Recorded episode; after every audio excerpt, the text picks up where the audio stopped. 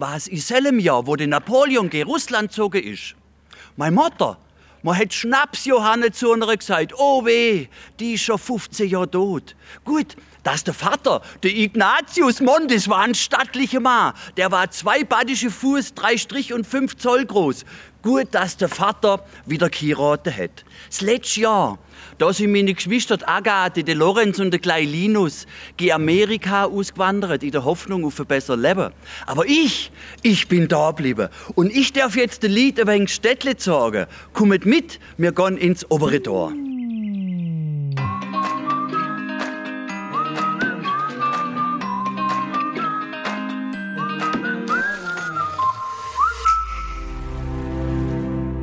Hallo und Kuckuck zu einer neuen Folge unserer Ausflugstipps für den Schwarzwald. Mein Name ist Iris Huber. Ja, in unserem Ausflugstipp heute geht es nach Villingen-Schwenningen, sozusagen an den Ostrand des Schwarzwaldes. Im nächsten Jahr findet nämlich dort ein großes Jubiläum statt. Da werden wir nachher noch später drauf zurückkommen. Aber ich bin heute nicht alleine hier, denn ich habe meinen Kollegen, den Podcaster und Radiojournalisten Peter von Stamm dabei, der mich heute sozusagen begleiten darf, oder ich ihn besser gesagt. Hallo Peter. Hallo Iris, ich freue mich, dass wir wieder zusammen unterwegs sind. Wir haben das ja schon mal gemacht. Eben, das ist keine Premiere für dich. Weißt du noch, wann warst, warst du zuletzt da? Ich glaube, das ist so ein halbes Jahr her in etwa. Da waren wir, ach, ich weiß gar nicht mehr genau, wo wir überall waren. Triberg zum Beispiel, Uhrenstraße haben wir uns angeschaut. Äh, war eine tolle Zeit. Also ich glaube, dadurch, dass du jetzt wieder hier bist, ähm, haben wir alles richtig gemacht. Äh, der Schwarzwald ist wirklich äh, beliebt.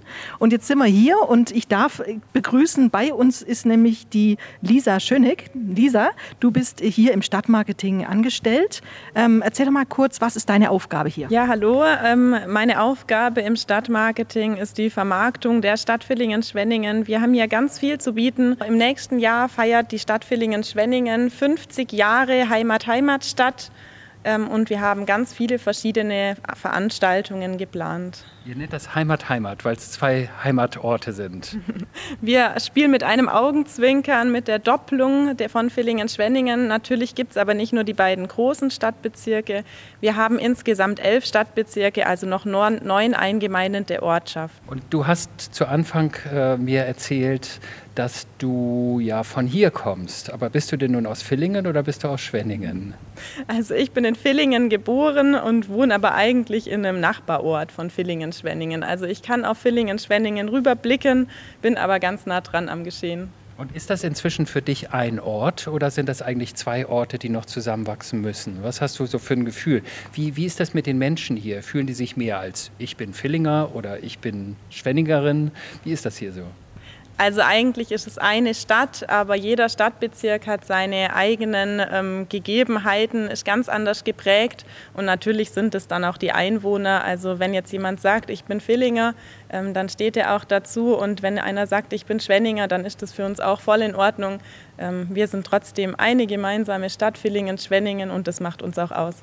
Das heißt, ihr feiert auch zusammen. Es gibt ja so bestimmte Festivitäten, äh, Karneval etc. pp. Macht das dann jeder Ort für sich? Hat da jeder so seine eigene Tradition oder ist das inzwischen alles eins? Ja, wir feiern bei uns die schwäbisch-alemannische Fasnet. Ähm, die ist Weltkulturerbe und bei uns ganz groß. Ähm, wir feiern gemeinsam, aber auch getrennt. Ähm, wir haben sowohl in Villingen als auch in Schwenningen große Umzüge und traditionelle Veranstaltungen bei denen auch gerne die Villinger mal nach Schwenningen gehen, die Schwenninger nach Villingen, aber durchaus gibt es da auch mal äh, getrennte Veranstaltungen, wo dann jeder lieber in seinem Stadtbezirk mitfeiert. Was habt ihr für, fürs kommende Jahr so in diesem Jubiläumsjahr geplant?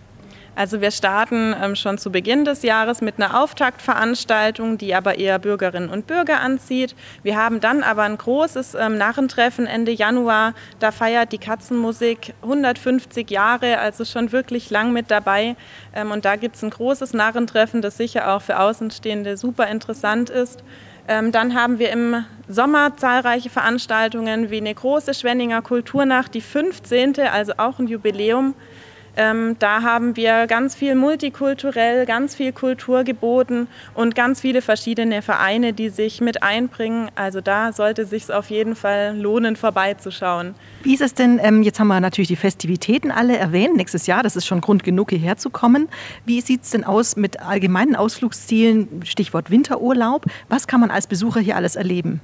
Also an einem ganz kalten Wintertag, wenn es draußen auch mal vielleicht ein wenig ungemütlich ist, haben wir ganz tolle Museen hier in Villingen-Schwenningen. In Villingen haben wir das Franziskanermuseum, die haben eine ganz tolle ähm, Ausstellung über die Stadtgeschichte. Die haben aber auch ein ganz neues ähm, Virtual Reality Spiel, das sich lohnt. Und im Stadtbezirk Schwenningen, da empfehle ich das Uhrenindustriemuseum, ähm, das die Geschichte von, vom früheren Schwenningen und von der Uhrenindustrie zeigt. Wie sieht es aus mit Tipps für Outdoor-Begeisterte? Also Outdoor-Begeisterten kann ich empfehlen, eine Winterwanderung zu unternehmen. Bei uns kann man Schlitten fahren, bei uns kann man langlaufen. Wir haben aber auch eine, eine Eissporthalle, da kann man ganz toll Schlittschuh fahren gehen und das nicht nur im Winter, sondern das ganze Jahr hindurch. Wir haben ja auch einen ganz tollen zertifizierten Wanderweg, den Waldpfad Kroppertal.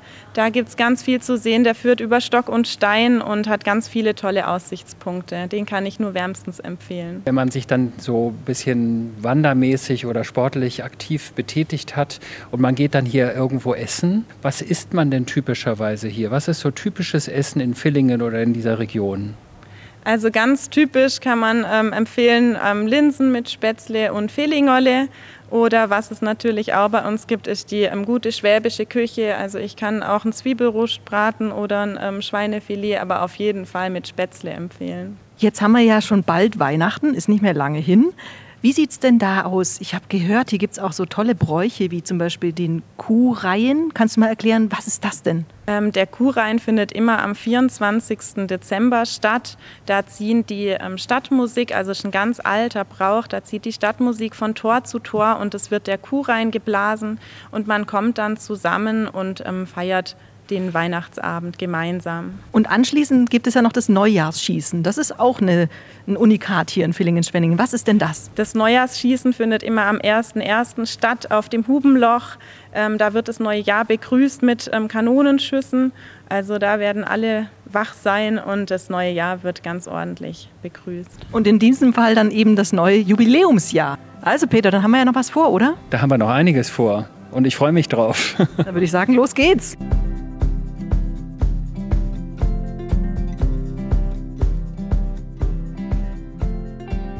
Ja, Peter, jetzt sind wir in der Stadt schon mal ein bisschen äh, gewesen, haben vorhin was gegessen, müssen ja uns ein bisschen stärken, ne? Genau, das war auch richtig lecker.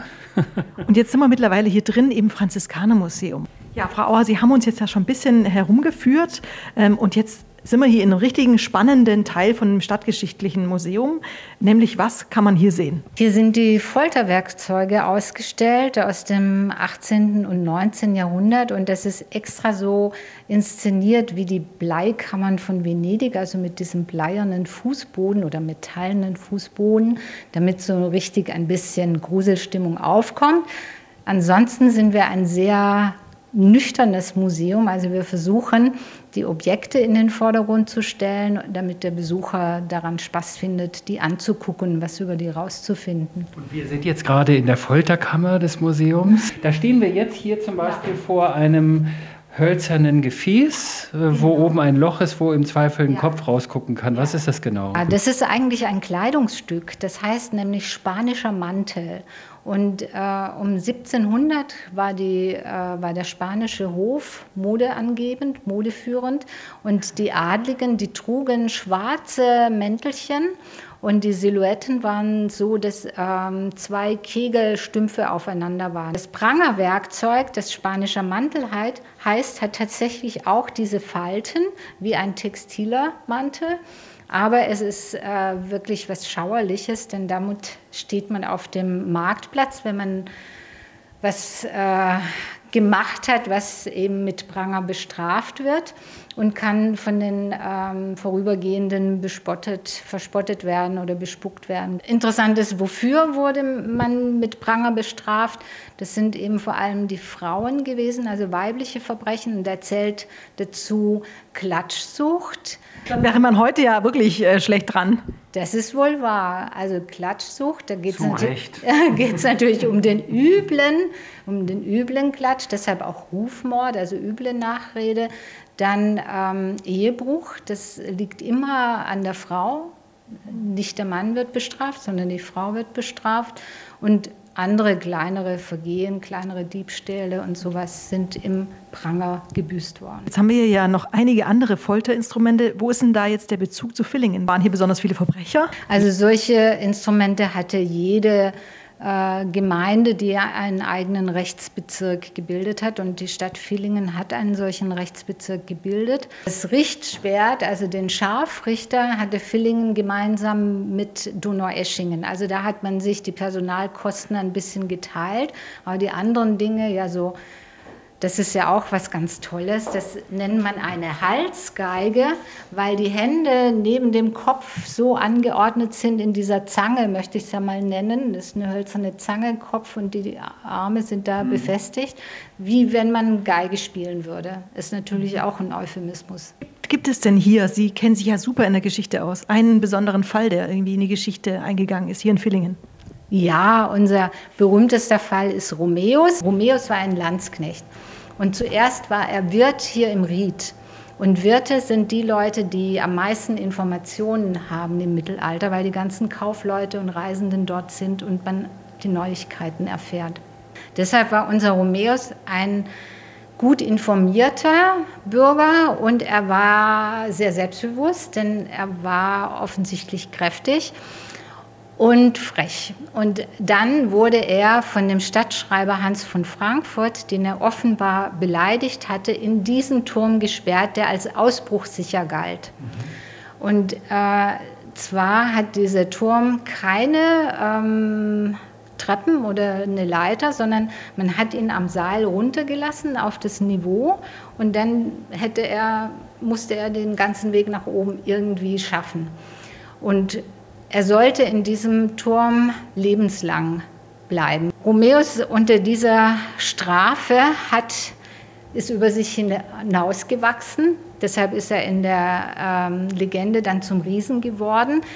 Ihm wurde mit dem Essen äh, ein Messer eingeschmuggelt und mit dem Messer hat er zwischen den ähm, Steinen des Turmes den Putz rausgekratzt, mhm. dort Knochen eingefügt, von seinem Essen übrig gebliebene Knochen und sich eine Leiter gebaut und ist aus dem ausbruchssicheren Turm entkommen. Spannend, Peter, oder?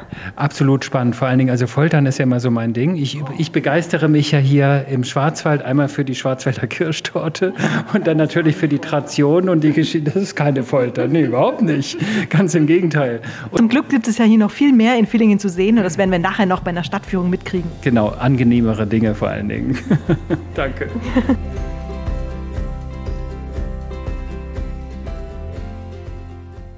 Aus der Folterkammer, jetzt wieder hier an der Rezeption des Franziskanermuseums. Peter, weißt du eigentlich, was wir jetzt noch vorhaben?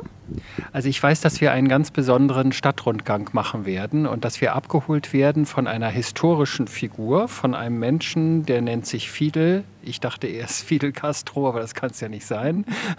Es gibt irgendeinen Hintergrund, das werden wir aber gleich erforschen, warum der Herr Fidel sich nennt. Das ist ein guter Punkt, weil er sitzt nämlich gerade hier da. Er ist, jetzt schon, er ist schon angekommen. Ach, er ist schon da, alles klar. Jetzt sehe ich ihn auch, genau. Vielleicht können wir ihn ja fragen. Wir fragen ihn. Ja, wir fragen ihn. Du fragst ihn. Wie, Soll ich ihn jetzt fragen oder willst du? Frag du mal. Frag du Ladies first. Ich würde jetzt gerne mal wissen, Fidel, warum heißt du Fidel? Ich heiße Fidel, aber ich heiße nicht nur Fidel. Ich bin der Hieronymus Xaver Valentin Fidelius Engelbert Schupp, aber ihr könnt Fidel zu mir sagen. So fängt meine Führung an, die ihr nachher mitmachen dürft. Im realen Leben heißt du wie? Im realen Leben bin ich der Klaus Richter und bin Stadtführer hier in Villingen-Schwenningen. Und man hört es schon, du hast einen ja, alemannischen äh, Einschlag, sage ich mal. Du kommst aus der Gegend, oder? Genau, ich komme von Villingen, ich bin da geboren und wenn der liebe Gott so will, wäre ich auch hier das Zeitliche segnen. Das hätte noch ein wenig Zeit, aber wären wir mal sehr. Mhm. Und klar, ich mache nur Stadtführungen im Dialekt, wobei ich könnte auch simultan übersetzen. Wirst du das verstehen, Peter? Was denkst du? Ich werde mir auf jeden Fall Mühe geben und sonst frage ich nach. das ist auch schon mal eine gute Einstellung. Aber jetzt haben wir immer noch nicht ganz geklärt, warum du Fiedel heißt. Weil das einer meiner fünf Vornamen ist. der Fidelius eigentlich ausgesprochen und aber Fidel als Abkürzung. Und diesen Schub, diesen Hieronymus Xaver Valentin Fidelius Engelbert Schub, den hat es hier wirklich gegeben und der war Torwächter am oberen Tor Mitte 19. Jahrhundert. Ich finde, das klingt auf jeden Fall sehr spannend. Also ich habe richtig Lust, jetzt äh, loszulaufen. Und du? Ich auch. Ich komme mit. auf jeden Fall. Peter kommt mit, also äh, Fidel, wir sind dabei. Ich gang auch mit, also kommen wir.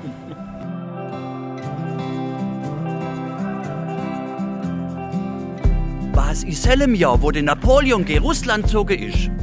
Meine Mutter, man hat Schnaps-Johanne zu einer gesagt, oh weh, die ist schon 15 Jahre tot. Gut, dass der Vater, der Ignatius Montes, war ein stattlicher Mann. Der war zwei badische Fuß, drei Strich und fünf Zoll groß. Gut, dass der Vater wieder geheiratet hat. Das letzte Jahr, da sind meine Geschwister Agathe, der Lorenz und der kleine Linus gegen Amerika ausgewandert, in der Hoffnung auf ein besseres Leben. Aber ich, ich bin da geblieben. Und ich darf jetzt den Lied ein wenig Städtle sagen. Kommt mit, wir gehen ins obere Tor.